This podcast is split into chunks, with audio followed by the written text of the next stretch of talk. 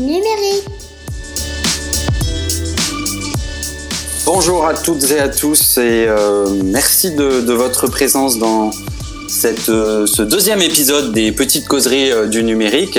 Suite à toutes les remarques et les questions et messages sympathiques que nous avons reçus après la première la semaine dernière, nous avons décidé de poursuivre l'aventure. Et aujourd'hui, nous allons traiter d'un sujet qui, on le sait, concerne beaucoup de familles euh, surtout pendant cette période de confinement, mais pas uniquement, euh, à savoir euh, l'utilisation des jeux vidéo avec avec nos chers bambins. Et pour parler de, de cette question, on a la chance d'avoir parmi nous Olivier Gérard, qui est responsable du site pédagogeux.fr, qui est le site de référence en France sur les questions liées aux jeux vidéo dans la famille, et également coordinateur média et usage numérique au sein de l'Union nationale des associations familiales. Et on aura un deuxième invité en milieu d'émission euh, avec euh, le docteur Bruno Rocher, qui est euh, psychiatre addictologue et notamment spécialisé sur les questions du jeu vidéo et qui nous fera le plaisir de répondre à nos questions. Vous avez à votre disposition, comme toujours, un chat pour poser vos questions. N'hésitez pas à le faire et à échanger avec nous. C'est vraiment l'objectif de ces petites causeries du numérique, pouvoir partager ensemble, réfléchir ensemble, euh, le tout avec bienveillance et le sourire. Et tout de suite, je, passe la parole à, Olivier Gérard, euh, euh, afin qu'il complète sa présentation s'il le souhaite. Salut Olivier. Bonjour Thomas et bonjour à tous ceux qui nous regardent. Bah, pour compléter, peut-être repréciser ce qu'est Pédagogieux. Pédagogieux, c'est un, collectif qui en fait regroupe l'ensemble des parties prenantes aux jeux vidéo, à savoir euh, les pouvoirs publics à travers la Direction générale de la cohésion sociale, euh, l'UNAF, Internet sans crainte, des communautés de joueurs regroupées au sein de, de, jeux en ligne et le CEL, le syndicat des éditeurs de logiciels de loisirs. Donc l'important, c'est qu'on essaie de produire des contenus et un accompagnement des parents et que c'est un, un, produit qui est réalisé par l'ensemble des parties prenantes du, du jeu vidéo qui essayent de trouver un message clair et cohérent pour les parents. Super. De toute façon, les coordonnées du site seront données dans le chat et vous pourrez évidemment aller le consulter et retrouver euh, tous les conseils. Je propose qu'on rentre tout de suite dans le vif du sujet puisqu'on a reçu euh, beaucoup de questions euh, qui sont arrivées pour certaines tardivement, mais qu'on auxquelles on va essayer de répondre. Et notamment la première question, Olivier, qui me semble-t-il est celle qui nous pose le plus souvent. À quel âge pouvons-nous acheter une première console de jeu pour nos enfants? Alors, pour les enfants, euh, au sein de Pédagogie, on conseille euh, l'achat de consoles de jeux pour l'enfant à partir de, 6 ans ou 7 ans, pas avant. Euh, donc, c'est bien l'achat de la console de jeu. Alors, pourquoi 6 ou 7 ans? D'abord parce que on considère que avant 6 ans et même après, il est important que les parents accompagnent les enfants dans, l'univers du jeu vidéo, dans les découvertes du, jeu vidéo, dans les pratiques du, jeu vidéo. Et donc, il faut éviter que les enfants se retrouvent avec leur propre console à 3, 4, 5 ans. Euh, c'est d'autant plus important que parmi les autres conseils que l'on donne, c'est d'éviter les consoles euh, dans les chambres, par exemple, et de privilégier plutôt une console dans un espace commun, un espace partagé. Euh, c'est de limiter les temps de jeu le soir. Tout un ensemble de pratiques qui sont beaucoup plus simples à mettre en place et à respecter lorsque c'est la console familiale, parentale, qui va être utilisée par, par les enfants avec des jeux adaptés aux enfants plutôt que la console de jeu de l'enfant parce qu'on sait que lorsque le Père Noël amène une console de jeu sous la hotte du sapin, c'est difficile derrière de pouvoir euh, réguler euh, les pratiques. En tout cas, c'est plus difficile que lorsque c'est la console parentale, familiale qui est partagée entre les membres de la famille. Donc, pas avant 6 ou 7 ans pour une console de jeu. Mais évidemment, on peut commencer à accompagner ces enfants de l'univers du jeu vidéo à partir de, 4-5 ans. D'accord. Donc en résumé, console de jeu, oui, pas avant 5, 6, 7 ans, mais de préférence en essayant de de jouer avec ses enfants et d'en faire des, moments euh, d'échange et de partage familiaux. Tout à fait, c'est vrai à tous les âges, même pour les adolescents. Il faut passer du temps, on y reviendra sur cette, cette question du temps en famille, du jeu vidéo en famille, mais c'est vrai en particulier chez les, chez les tout petits. Euh, c'est un moment de, partage, un moment où on découvre des choses et donc il faut privilégier le, jeu vidéo en famille. D'accord. Euh, alors, Aujourd'hui, évidemment, on le sait tous, les, jeux vidéo sont omniprésents euh, dans la société. Certains sont même rentrés dans, des musées. Euh, je pense à celui de, au musée de New York, euh, le MoMA. Et du coup, c'est vrai que ces univers culturels sont de plus en plus présents, mais derrière ces univers culturels, il y a des personnes qui jouent. Et est-ce qu'on a des chiffres précis et un petit peu sur la typologie du joueur, notamment en France? Qui joue aux jeux vidéo en France Est-ce que ce sont plus des hommes, des femmes euh, Est-ce que tu peux nous donner un éclairage un petit peu euh, afin de poser le sujet sur, euh, sur qui sont ces joueurs? Alors j'allais dire, tout le monde joue. Tout le monde joue. joue. Aujourd'hui, on a beaucoup d'études qui, sont menées. Ce que l'on sait, c'est que 70% des, des, Français jouent aux jeux vidéo, euh, qu'on joue à tous les âges. C'est-à-dire qu'on va jouer à partir de 5-6 ans et on va jouer jusqu'à 70-80 ans. Alors évidemment, quand on regarde euh, les, le temps de jeu ou les pratiques de jeu par, par tranche d'âge, euh, on a déjà une moyenne d'âge du joueur qui est aux alentours de 40 ans. Donc on est loin de euh, l'image qu'on peut avoir des fois d'une pratique du jeu qui serait celle d'adolescents ou de jeunes adultes. Euh, aujourd'hui, l'âge moyen des joueurs de jeux vidéo, c'est 40 ans. Euh, déjà, ça, c'est une idée reçue. Ça, c'est déjà une idée reçue qui est, qui, qui, est importante à avoir en tête parce que ça veut dire que l'enfant qui va jouer autour de lui, ses parents, ses enseignants, ses éducateurs, sa famille, va jouer également. Donc, on est dans un contexte qui est, qui est assez nouveau et qui est différent de celui d'il y a 15-20 ans. Ça, c'est le premier point. Ensuite, on sait que, évidemment, les adolescents et les, jeunes adultes ont des taux de pratique aux alentours de 95%, 90%. Euh, mais même chez les 35-44 ans, on est à 80%. Et on est encore à plus de 50% après 60 ans. Euh, donc, on est vraiment dans un contexte aujourd'hui où le jeu vidéo s'est inséré au sein de tous les foyers.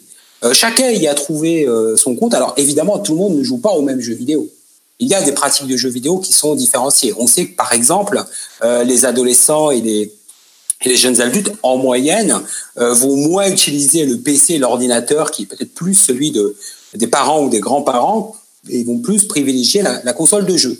Euh, on sait que le smartphone va être beaucoup plus utilisé par, euh, par les femmes euh, que par les hommes. Donc, on a des pratiques qui restent différenciées.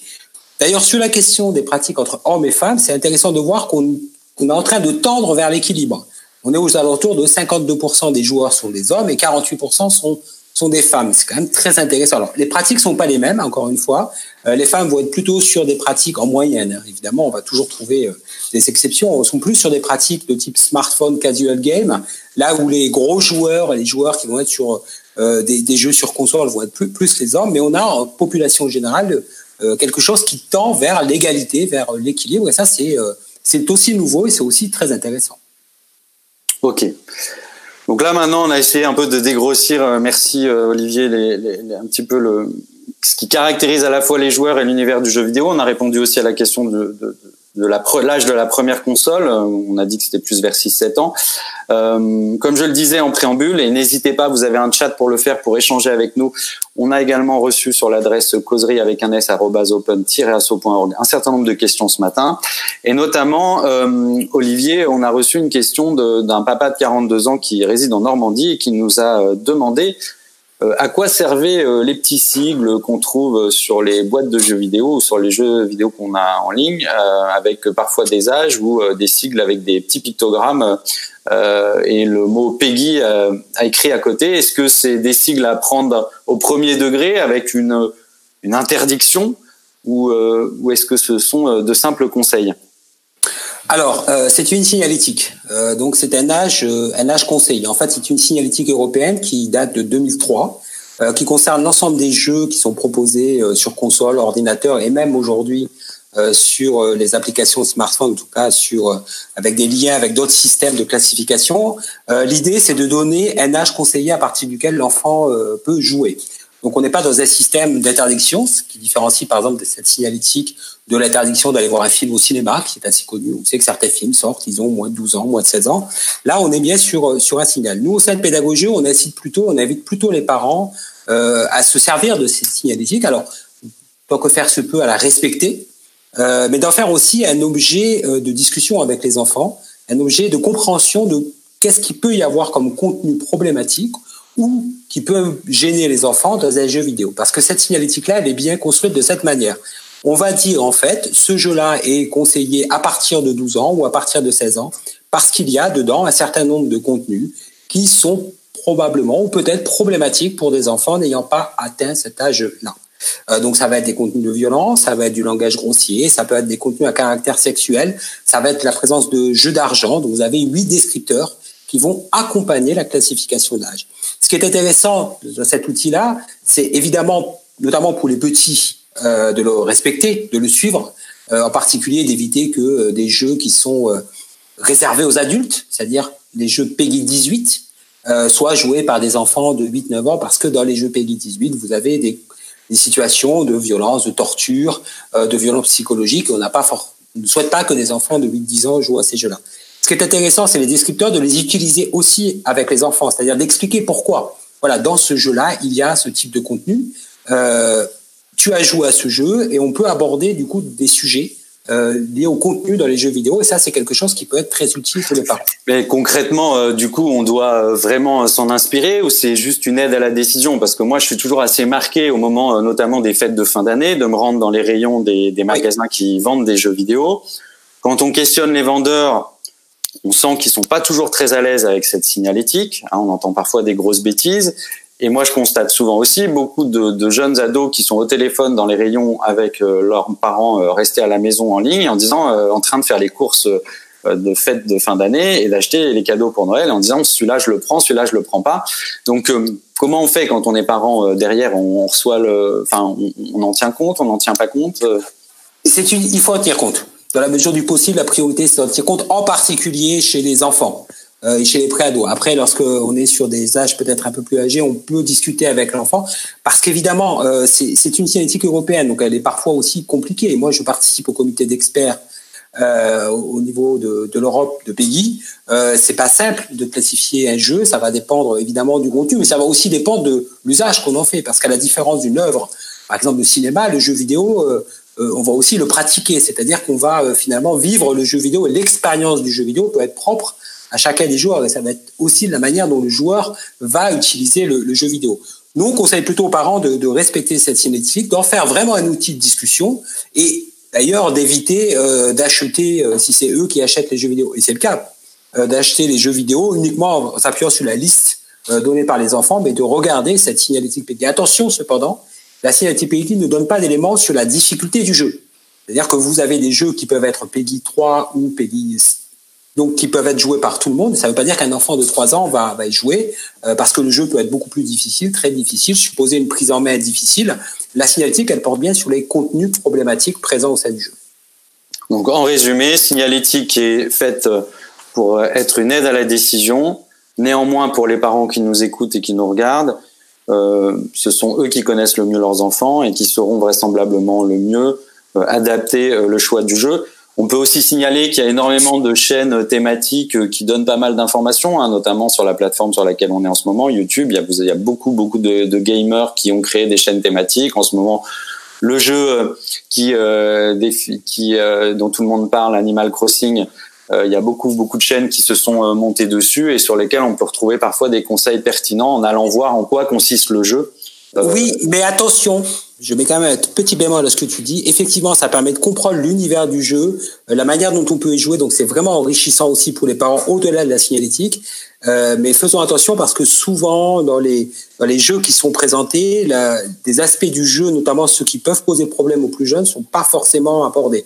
Animal Crossing, qui est à Peggy 7, par exemple, ne pose évidemment pas de soucis de ce point de vue-là, du point de vue Peggy. Donc, pour les parents qui ne connaissent pas et qui veulent voir quel est cet univers un peu bizarroïde qui a un énorme succès, euh, c'est très intéressant d'aller voir des vidéos. On conseille évidemment aux parents d'aller regarder euh, les jeux, dans la mesure du possible, aller regarder le jeu avec l'enfant pour en discuter aussi. Alors dans l'univers du jeu vidéo, euh, il y a les jeux vidéo bien sûr, mais il n'y a pas que ça. Il y a également des médias qui, se montent et qui ont l'air de perturber ou en tout cas de questionner pas mal nos, nos, nos auditeurs. Et euh, notamment, c'est le cas de, de, Frédéric, 39 ans, qui, a, qui est maman de, de trois enfants de 4 à 11 ans et qui euh, nous explique que son aîné, qui est en sixième, lui réclame tout le temps d'aller sur Twitch. Elle ne sait pas trop à quoi ça correspond, Twitch. Et elle ne sait pas non plus comment gérer parce qu'elle comprend pas trop l'intérêt, en fait, d'aller euh, sur une plateforme de vidéo pour voir d'autres euh, joueurs jouer aux jeux vidéo en live ou de manière enregistrée. Euh, c'est quoi l'intérêt? C'est quoi Twitch? Alors Twitch aujourd'hui, euh, c'est euh, le leader d'une nouvelle activité dans le domaine du jeu vidéo qui va être à la fois de possibilité de regarder effectivement des parties de jeu, faire simple, de visionner en direct, en différé des, parties de jeu, mais pas seulement, c'est aussi l'occasion de regarder des émissions autour de la culture du jeu vidéo, autour du, du jeu vidéo. Et c'est aussi la possibilité pour les joueurs de ce qu'on appelle streamer, c'est-à-dire de diffuser leur propre partie euh, sur, sur Twitch. Alors quel est l'intérêt euh, ben, L'intérêt pour les joueurs, il est euh, pour les enfants, pour je sais plus comment s'appelle l'enfant de Frédéric.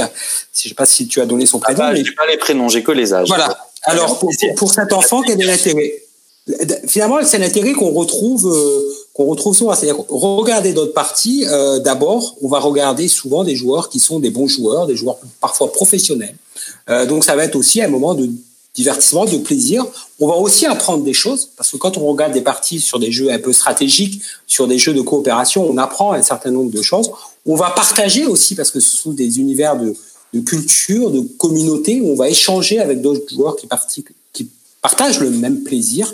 Euh, donc ça va être vraiment un moment où on va s'imprégner, rentrer dans cet univers culturel. Euh, quand on quand on euh, stream ses propres parties, bah, c'est l'occasion de montrer ce qu'on sait faire, de partager aussi ses propres parties. Donc on est vraiment dans l'aspect du jeu vidéo qui est celui du partage, du partage de la communauté, de l'échange autour d'un produit culturel, qui n'est pas le jeu simplement pour le jeu, euh, mais qui est le jeu pour la communauté qui se crée autour, pour ce que l'on peut apprendre, pour ce que l'on peut découvrir. Et c'est vrai qu'aujourd'hui, cette maman n'a pas forcément à interdire ça. C'est pas une mauvaise pratique. Ça va pas abrutir sa fille si elle. Alors, elle n'a pas à l'interdire, mais évidemment, elle doit avoir conscience et c'est très bien qu'elle se renseigne de ce qu'il s'agit. Euh, que c'est du temps qui va être passé évidemment aussi devant des écrans, donc ça doit être pris en compte dans le, la totalité quelque part du, du temps que l'enfant va passer de, devant ces, ces, écrans. Et puis vrai, évidemment, c'est un, temps où l'enfant va être dans ces univers du jeu, dans ces communautés de joueurs. Donc ça peut, euh, c'est quelque chose à prendre en compte. Mais il faut pas l'interdire. Euh, il faut aussi regarder et discuter avec lui quels sont les jeux qui l'intéressent.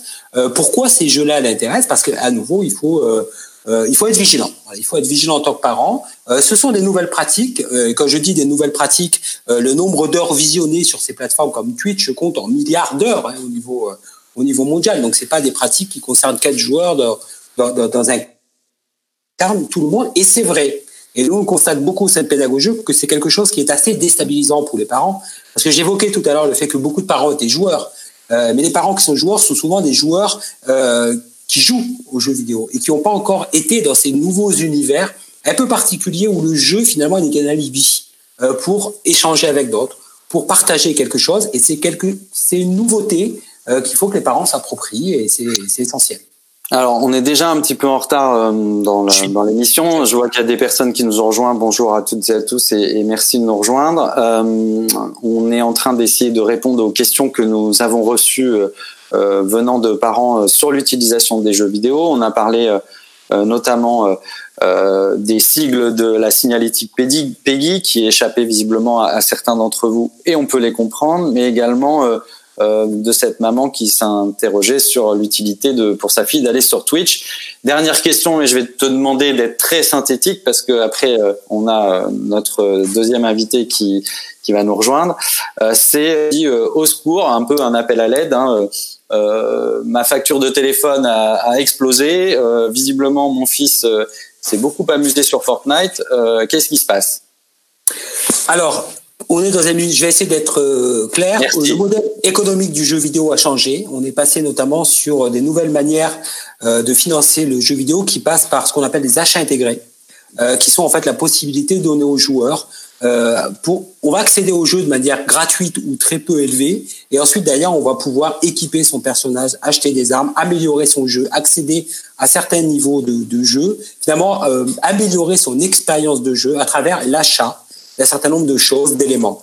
Et donc, effectivement, dans une période de confinement comme on vit aujourd'hui, euh, où on a un jeu vidéo, où on va être peut-être sur des pratiques un peu plus importantes qu'habituellement, et où on n'a pas possibilité éventuellement d'aller vers d'autres jeux ou d'autres activités, eh bien, on va avoir la tentation de vouloir améliorer euh, ses compétences, ses personnages, ses univers pour profiter mieux du jeu. Et tout ceci se fait évidemment avec coûts, alors qu'ils sont souvent des coûts qui apparaissent pas élevés. Ça va être quelques quelques euros, quelques dizaines d'euros, mais cumulés euh, ça peut faire beaucoup. Alors, ce que nous, on conseille euh, pour les parents, c'est d'être très vigilants sur ces aspects-là, de regarder, euh, de paramétrer éventuellement son téléphone portable si c'est utilisé par téléphone portable ou dans les options de jeu pour limiter ou empêcher ce type, ce type d'achat. Et en tout cas, de l'avoir bien en tête et d'en faire un sujet de discussion avec les enfants parce qu'évidemment, derrière, c'est un modèle économique, donc il y a une pression aussi des acteurs économiques pour vendre oui, euh, si on prend un jeu comme Fortnite, on sait très bien que sans achat intégré, on progresse un petit peu moins vite. On et on ne peut pas finir top S si on n'a pas un certain niveau d'équipement ou un certain niveau de. Il faut aussi euh, matériel, bien sûr. Euh, face à cette revendication, du coup, c'est vraisemblablement aussi, ça passe par le dialogue et essayer d'échanger. À,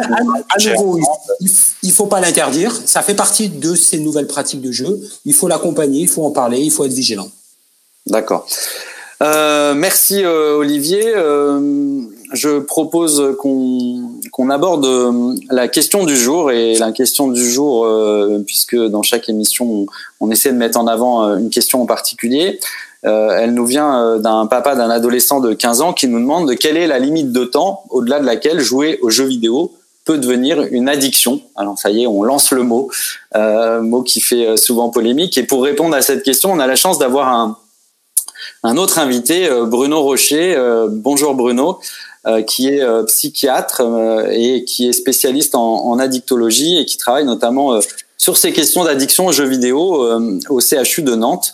merci d'être avec nous. Je ne sais pas si tu as entendu la question. du coup, qu'est-ce qu'on pourrait répondre à ce, à ce papa avec son ado de 15 ans? Donc je disais que j'avais suivi avec intérêt les propos d'Olivier. Merci beaucoup pour, pour l'invitation Thomas à participer effectivement à ce chat parce que je pense que c'est tout à fait intéressant qu'on puisse partager sur ces sujets-là, les démocratiser et faire en sorte que les, les, parents notamment puissent avoir des repères qui soient assez stables autour de ces, de ces questions et de ces, ces pratiques-là. Euh, du coup, je souscris à ce que disait Olivier. Peut-être qu'on viendra à quelques points pour répondre à la question du, du, du papa. C'est vrai que les, dans des moments de, de doute et de, de, questionnement, les familles aiment bien avoir des réponses simples et euh, malheureusement, on peut pas en avoir euh, ni dans le domaine de la dictologie ou de la, psychiatrie, ni dans le domaine de nouveaux médias culturels que sont les, les, jeux vidéo, qui sont à la fois passionnants, mais qui arrivent très très rapidement aussi sur le marché et dans les pratiques culturelles des, des familles. Et du coup, c'est important de pouvoir se poser, d'où encore une fois l'intérêt de ce genre d'émissions et de, de, diffusion de, de contenu. La, la, question de la durée, elle va être dépendante, un petit peu comme le disait Olivier sur les, les normes PEGI et le, la question des, euh, des tranches d'âge qui permettent de, de, classifier un petit peu les types de jeux qui sont adaptés à tel ou tel contenu. Bien évidemment qu'on va pas recommander à un jeune public de 3 ans, de 6 ans, de 8 ans euh, d'utiliser la même tablette qu'un adulte euh, qui a fini son développement et qui est normalement un peu plus maître de ses, de ses contenus et de, de la manière dont il utilise ces, ces médias-là.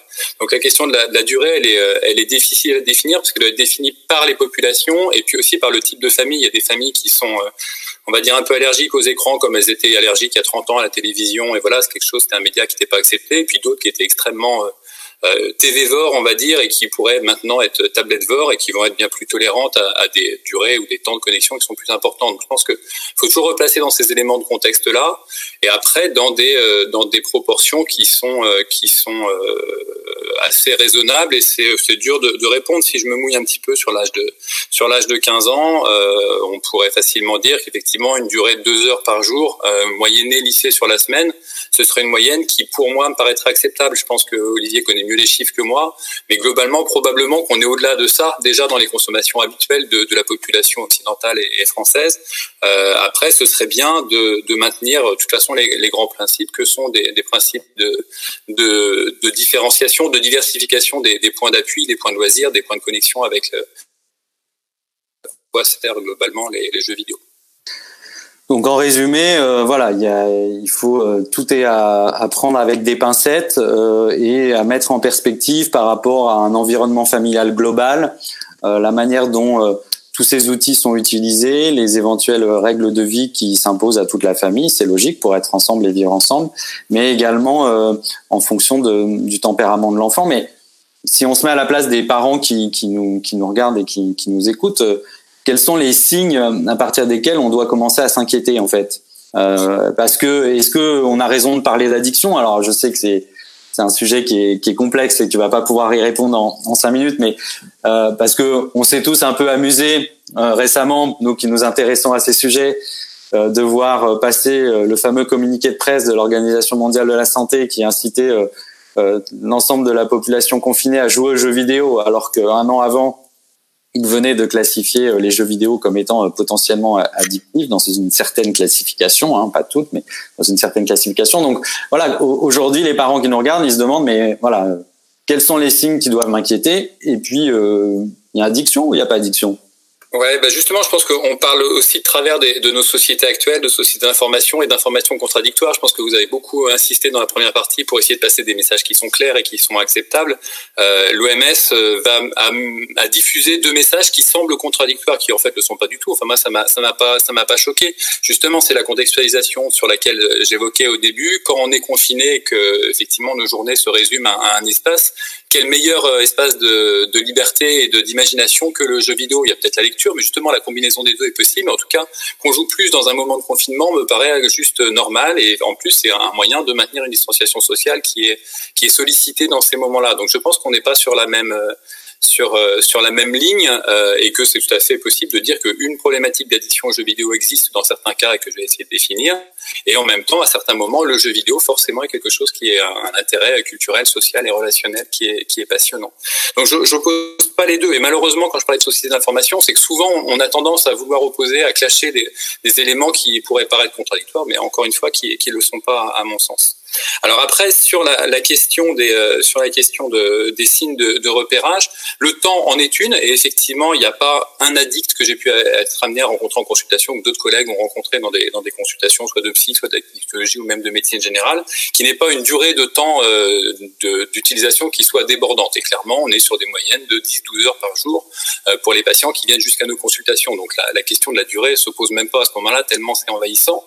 Et puis par jour, c'est pas que le week-end, c'est journée, soir, euh, enfin voilà, y compris sur les temps de, de, travail ou les temps de les temps scolaires. Donc on est sur des temps qui sont très très très présents, mais le temps n'apparaît même pas dans la classification finalement de, de l'OMS parce qu'elle parle de conséquences euh, négatives finalement d'utilisation avec effectivement des usages dérégulés qui euh, entament le temps, on peut imaginer, mais qui vont entamer les relations sociales, qui vont entamer les relations de, de capacité de, de, mise au travail, de mise de mise en scolarité, de liens familiaux, euh, d'avoir des conséquences physiques. On voit des, des jeunes hommes qui sont abîmés physiquement par des utilisations excessives parce que le corps est centré sur une pratique qui va passer par le clavier et la, souris, mais dans lequel on aura oublié d'aller, l'aérer, lui faire faire un peu de sport, un peu d'activité physique. ça, c'est des choses que l'on voit dans les, populations les plus en difficulté. Après, le fait qu'on diffuse autour de cette question de, l'addiction, euh, on va diffuser les situations qui sont les plus dramatiques. C'est pas bien évidemment le quotidien de tout un chacun en France ou, n'importe où ailleurs.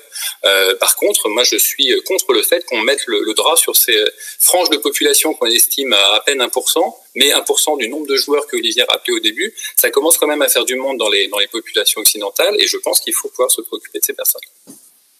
Et c'est ce que tu fais à l'hôpital. En général, les, les... Est-ce qu'il y a des adolescents ou euh, c'est plutôt des, des, personnes un petit peu plus euh, un petit peu plus âgées? Et quand c'est s'il y a des adolescents est-ce qu'ils viennent spontanément ou c'est souvent avec euh, papa et maman euh, qui euh, sont ouais, alors l'adolescence et l'âge adulte c'est effectivement une, une, limite qui est souvent donnée mais ça change pas grand chose en termes de spontanéité de consultation ou pas Initialement, on a, euh, les gens ne venaient pas spontanément. Effectivement, on voyait bien l'entourage qui, euh, qui, poussait beaucoup aux, aux, consultations. Et ça, ça a pas mal changé depuis cinq ans, où, par le biais probablement de la diffusion dans les médias de cette notion, même si elle est décriée, elle, elle fait aussi euh, chemin dans le, la représentation des, des, fonctionnements. On, on constate des, des, joueurs qui viennent quand même constater plus pardon, consulter plus spontanément et plus facilement dans, dans les espaces euh, de, de soins que, qui, qui, sont les nôtres. Euh, après, on a aussi tout un tas de, patients qui sont en plus des fois dans des difficultés majeures et qui veulent pas consulter et qui refusent cette, problématique-là. Et là, c'est un type de prise en charge justement un petit peu acrobatique qu'il faut réussir à gérer. Mais l'âge, c'est rigolo parce que on est aussi sur des âges où on, déborde largement l'adolescence. L'âge moyen des consultants dans notre service, il est de 23 ans, 23-24 ans. On est du coup sur un âge médian, enfin moyen, pardon, c'est une moyenne, qui est quand même très très élevé et en tout cas loin du 14-15 ans qu'on imagine dans, dans la représentation populaire. Après, on a un biais évident, hein, c'est qu'on est un service qui accueille 15 ans plus et globalement 40 ans dans ces, dans ces situations-là. C'est assez rare qu'on aille au-delà, même si on a quelques consultants plus âgés, mais globalement, la, tranche d'âge, elle est entre 15 et 30 ans, mais la moyenne, elle arrive à 24. Donc on est quand même sur quelque chose qui est assez âgé en termes de, de problématiques. Alors par rapport à, ce sujet, euh, il y, a, y, a, un, jeu vidéo euh, qui, qui, défraie un peu la chronique parce que euh qui est Fortnite parce qu'il est joué de plus en plus tôt. Euh, et beaucoup de parents euh, se plaignent. Nous, on reçoit beaucoup de messages à l'Open de parents qui sont un peu désespérés et qui disent j'arrive pas à, à, le faire lâcher euh, un peu ce jeu. Et je dis que c'est polémique parce qu'en plus derrière, on sait que euh, il y a une dame euh, qui s'appelle une française en plus, Célia Audan, qui est très connue, euh, qui travaillait avant chez Ubisoft et qui a reconnu et qu'elle avait contribué à, faire en sorte que le jeu bah, soit un petit peu pour certains pour certains joueurs en tout cas très attirant très par moments enfermant et faire en sorte que bah, de par le modèle économique qu'évoquait Olivier l'autre jour les jeunes y passent beaucoup de temps. Euh, est-ce que c'est une réalité ou est-ce qu'on est dans du mythe le, plus total? Comment est-ce que les parents peuvent savoir euh, un petit peu où mettre le curseur euh, par rapport à, à ces nouveaux ces nouveaux jeux?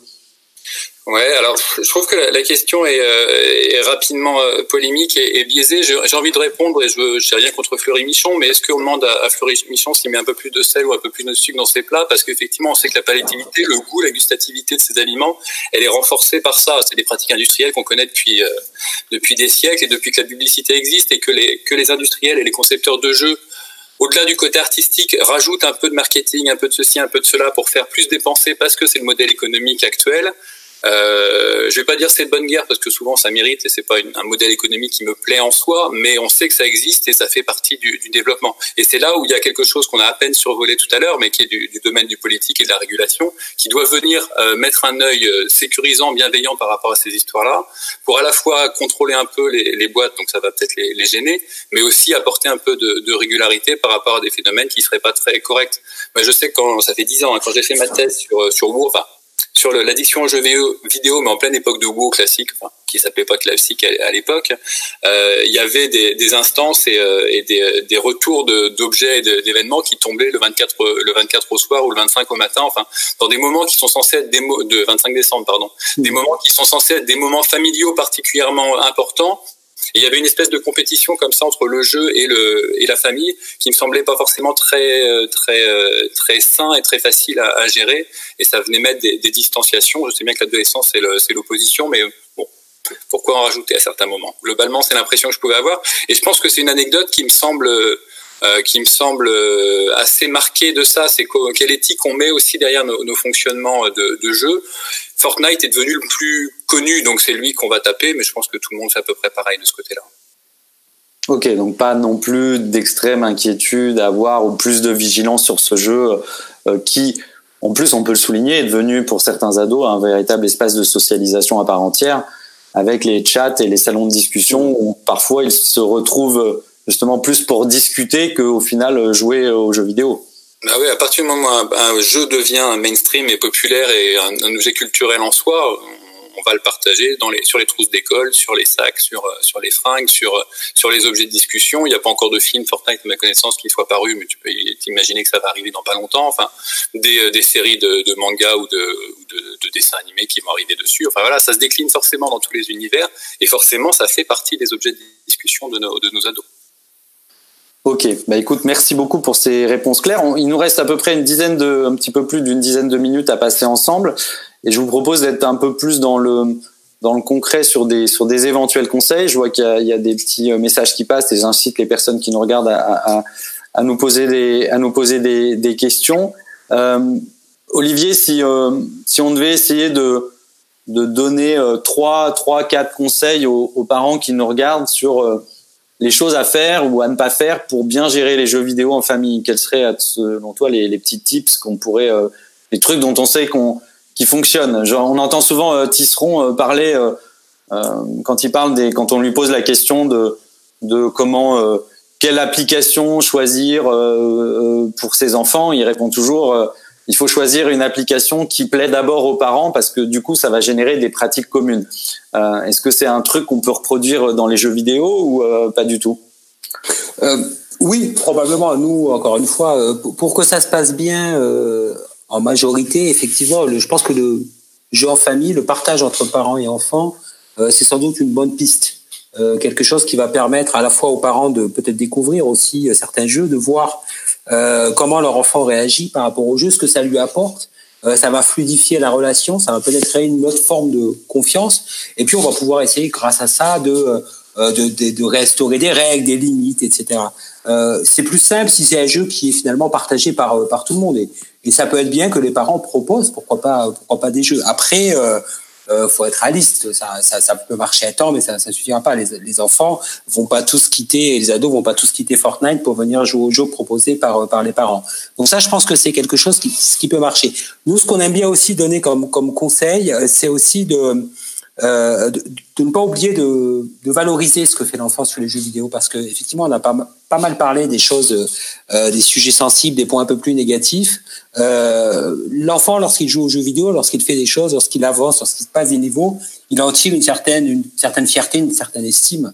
C'est important aussi que les parents l'aient en tête et de temps en temps, lorsque l'enfant vient les voir, on veut leur montrer une création, quelque chose qu'il a fait, euh, bah de le valoriser parce que c'est quelque chose qu'on oublie, qu'on oublie souvent, euh, qui peut montrer parfois une espèce de désintérêt pour pour l'enfant qui encore une fois lui vit ça comme comme une réussite, comme quelque chose de positif.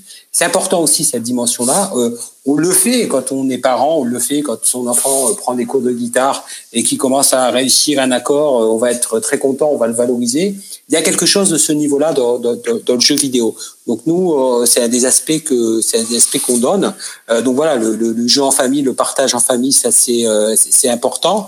Et puis et puis comme conseil, c'est aussi et c'est peut-être euh, le plus important, notamment dans un univers où les parents sont eux-mêmes joueurs, ben, c'est de montrer l'exemple. Tu le sais Thomas, on le sait, euh, l'exemplarité, montrer l'exemple en tant que parent, euh, c'est hyper important. combien de fois on a, nous, des parents qui viennent nous voir, ou un des deux parents qui nous dit mais Vous êtes bien gentil avec tout ce que vous me dites, mais comment voulez-vous que je réussisse à limiter ou à accompagner mon enfant alors que mon conjoint va avoir une attitude l'inverse de ce que vous dites? Euh, et donc, comment est-ce que vous voulez que l'enfant écoute et respecte les règles si j'ai un des deux conjoints qui ne les respecte pas? Donc, c'est peut-être aussi euh, euh, bah, s'interroger sur ses propres pratiques, commencer à s'appliquer à soi-même les, les bonnes pratiques que l'on veut faire avec ses enfants au niveau des jeux vidéo, mais pas seulement. Est-ce que les consoles proposent des, des outils techniques sur lesquels s'appuyer euh, Je crois qu'il y a pas mal de limitateurs de temps. Maintenant, ça fonctionne plutôt. Je, vois le, je sais que le contrôle parental sur la Switch est très très poussé, voire même un peu chiant hein, parce que c'est des codes dans tous les sens et on n'en finit plus de rentrer des codes pour juste euh, pouvoir jouer avec son gamin. Donc, euh, est-ce qu'il y a des outils qui sont plus ou moins euh, utiles, techniques sur lesquels s'appuyer? Bah, sur les consoles de jeux et les, smartphones, la quasi-totalité propose aujourd'hui des, contrôles parentaux qui peuvent être paramétrés, paramétrés à la fois sur le temps, les moments de jeu, sur la signalétique PEGI, sur les consoles de jeux, si vous la mettez en place, si vous mettez un profil par âge, euh, les jeux euh, ne pourront pas être joués dès lors qu'ils ne respectent pas la signalétique. Donc ce sont des outils techniques qui peuvent venir compléter utilement l'action des, des, parents. Euh, moi j'invite tous les internautes qui sont pas à l'aise avec euh, avec ces outils, alors qu'ils sont plus ou moins intuitifs et simples à mettre en œuvre en fonction des consoles de jeu et des, et des, et des smartphones notamment et des tablettes, d'aller sur notre site pédagogique puisqu'on a fait le travail de de mettre en place une présentation, une explication de comment paramétrer tous ces outils-là. Donc ça peut être quelque chose d'utile euh, mais encore une fois, pour nous, ça doit venir en complément euh, de l'action des, parents, euh, de l'accompagnement des parents, et ne pas imaginer que le contrôle parental va, va se substituer à la place des, à la place des parents et qu'on va finalement pouvoir réguler la pratique du jeu uniquement avec ces outils techniques. Alors il y a Raphaël qui nous dit sur le chat que tous les ados ne jouent pas à Fortnite et que c'est free to play. Euh, ils jouent pas toujours à ces jouets, à ces jeux qui les qui les poussent un peu à, à consommer du jeu vidéo. Je rappelle que c'est pas ce qu'on a dit. On se donc, vraiment euh, sur le sur les questions que nous ont envoyées les parents et les questionnements qu'on a eu euh, pour préparer cette émission, mais aussi euh, Olivier, tu le sais bien, lors des conférences et des différentes formations qu'on peut faire les uns les autres partout en France. Il y a également, et là c'est peut-être plus une question pour pour Bruno, Corinne qui nous dit que pouvez-vous dire sur le, le cas des, des, ados et grands ados qui pendant le confinement jouent un peu plus que d'habitude aux jeux vidéo. Est-ce qu'on doit s'inquiéter de cette surconsommation Comment, en gros quel est ton plan du déconfinement euh, sur la gestion euh, de la vidéo? Et la crise et la, et la décroissance de la crise bah, je pense que, alors, d'un point de vue addictologique, tous les, toutes les modalités addictives elles vont être mobilisées là par la, la question du confinement. On a pas mal d'articles qui sont diffusés dans la presse grand public qui montrent qu'il y a des majorations des consommations d'alcool, de, de, de, cannabis ou autres euh, qui sont qui sont présents entre guillemets, si je mets le jeu vidéo dans la même case, je sais que ça fait crier, mais pour moi, c'est une extrême d'une pratique et c'est quelques pourcents de, de, ces utilisateurs. Mais globalement, on a un décalage d'utilisation vers les, les, pratiques qui font du bien et qui font plaisir. Toutes les drogues, toutes les, tous les comportements qui sont assimilés à ces, ces, comportements addictifs, sont justement des, des, pratiques qui sont là aussi pour occuper, ce qu'on a un petit peu dit, puis pour amener de, de l'apaisement ou de, une fonction anxiolytique dans, dans, des situations qui sont, qui sont multiples. Et là, dans une situation de confinement qui en soi est stressante, effectivement, y a une, espèce de logique, bien évidemment, à ce qu'il y ait plus de jeux qui soient utilisés. Ce que j'ai dit tout à l'heure et mon paragraphe quand j'ai quand j'ai intervenu, je suis intervenu sur cette question-là tout à l'heure, c'était plutôt pour dire que c'était quelque chose qui était euh, euh, adaptatif et, euh, et, bien contextuel et finalement adapté à ce contexte parce que c'est un moyen d'avoir plus de liens avec les autres, d'être toujours être dans quelque chose de ludique qui est particulièrement plaisant et fonctionnel de, rencontrer ses amis. Après, il va falloir être attentif et là, le plan de déconfinement, je vais souhaiter bon courage à nos amis professeurs, remettre la motivation au travail scolaire chez un public qui est pas toujours très accrochés. On a des, des individus qui aiment l'école facilement, ils vont y retourner. Mais alors ceux qui sont un petit peu sur la, la frange borderline, là, qui sont en difficulté aussi pour trouver de la motivation, quand ils ont passé du temps ludique pendant deux mois à la maison, notamment sur des jeux vidéo, ça va sûrement être très compliqué de les, de les ramener à, à trouver d'autres centres d'intérêt. Et c'est pour ça que je, je rebondis sur la remarque d'Olivier. Je crois que le contrôle parental, c'est très bien parce que c'est un outil technique qui aide à la, parentalité en partie parce que ça, ça, va automatiser certains, certaines tâches de contrôle et, c'est pénible de rappeler à son enfant toujours les, mêmes règles et en même temps ça fait partie du boulot, c'est le job de parent que de, de ramener ça et de d'expliquer, d'aider à intégrer ces, règles-là. Et je pense qu'il faut euh, dès, dès maintenant discuter avec ses enfants qu'on est dans une période particulièrement euh, exceptionnelle au sens simple du terme, que ça va pas durer toute la vie, même si malheureusement ça se prolonge parce qu'on en subit aussi un peu tous ces affres actuellement, et qu'il va falloir euh, déjà envisager et, penser la, suite. Et penser la suite, bah, c'est bien repartitionner son temps sur du scolaire, sur du ludique, dont les jeux vidéo, sur euh, de l'éducatif euh, autogéré seul, enfin sur plein de plein de choses.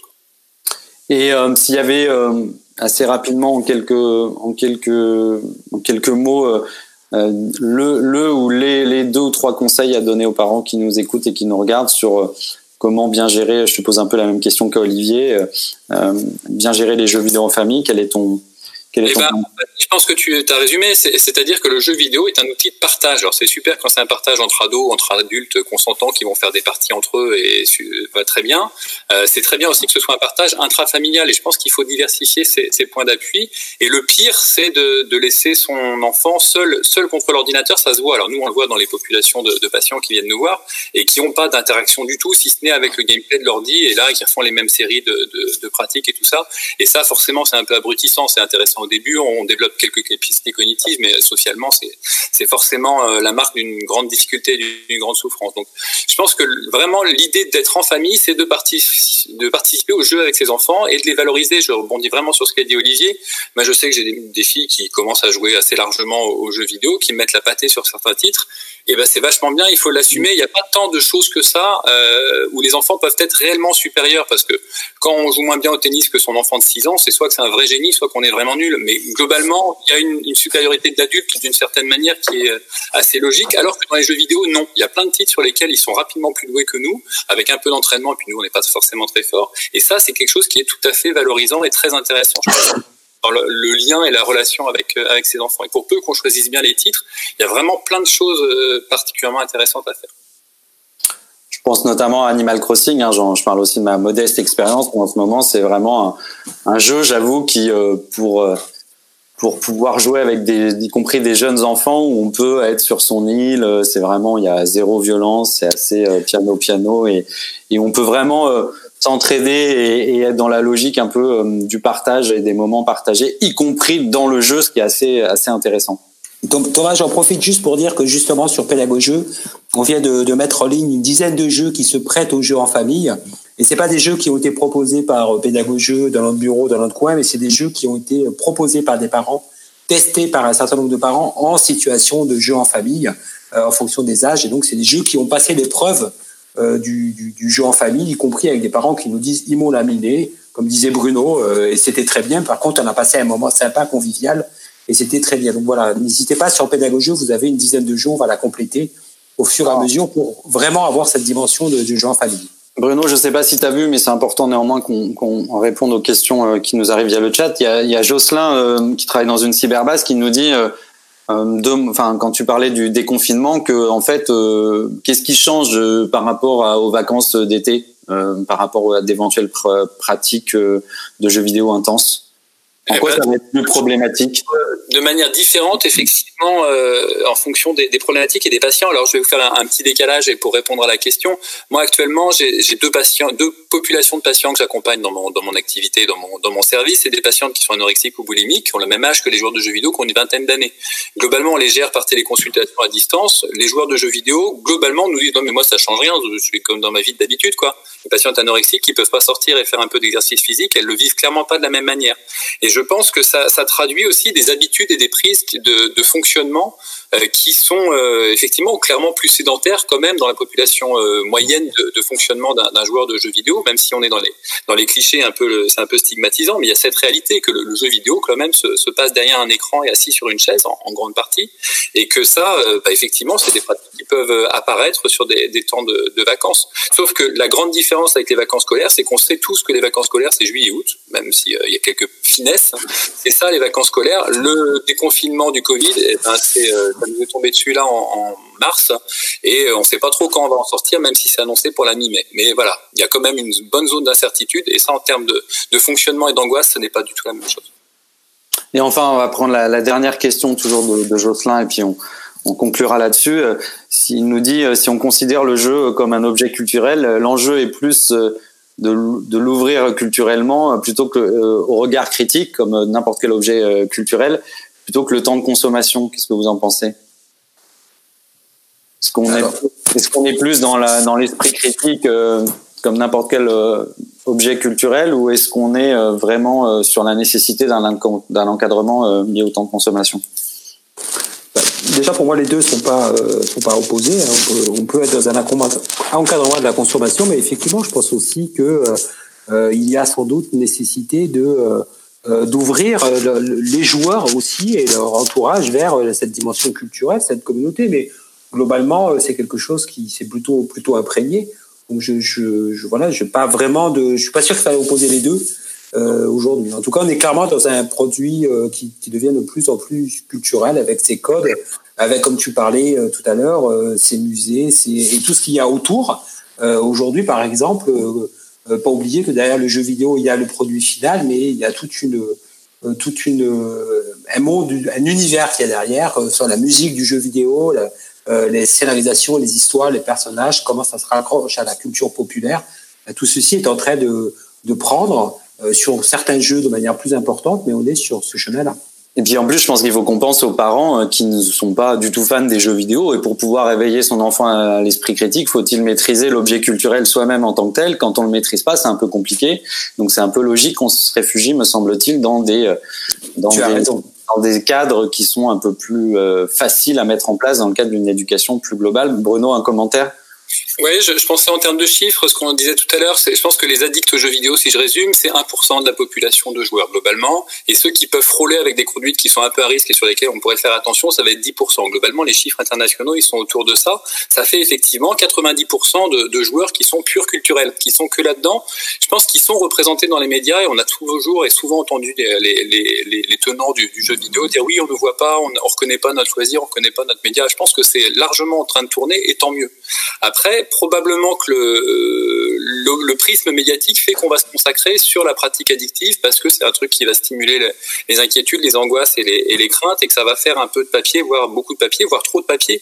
Euh, D'une certaine manière, on empathie aussi. Nous, addictologues, on n'est pas là pour faire de la pub, on a largement nos consultations qui sont, qui sont remplies et on n'est pas dans cette notion-là, pas dans cette recherche de, de, patients, voire de, clients. Et euh, il y a sûrement des, des, diffusions médiatiques qui sont un peu trop intéressées par ça ou, ou trop focalisées là-dessus parce que c'est la crainte. Mais en même temps, la pathologie en soi de, l'utilisation d'un produit quel qu'il soit a toujours euh, fait euh, couler plus d'encre et, et, amener plus de, préoccupations, de discussions, d'intérêt dans la population générale que, quand il n'y a pas ce, ce côté un peu dramatisant.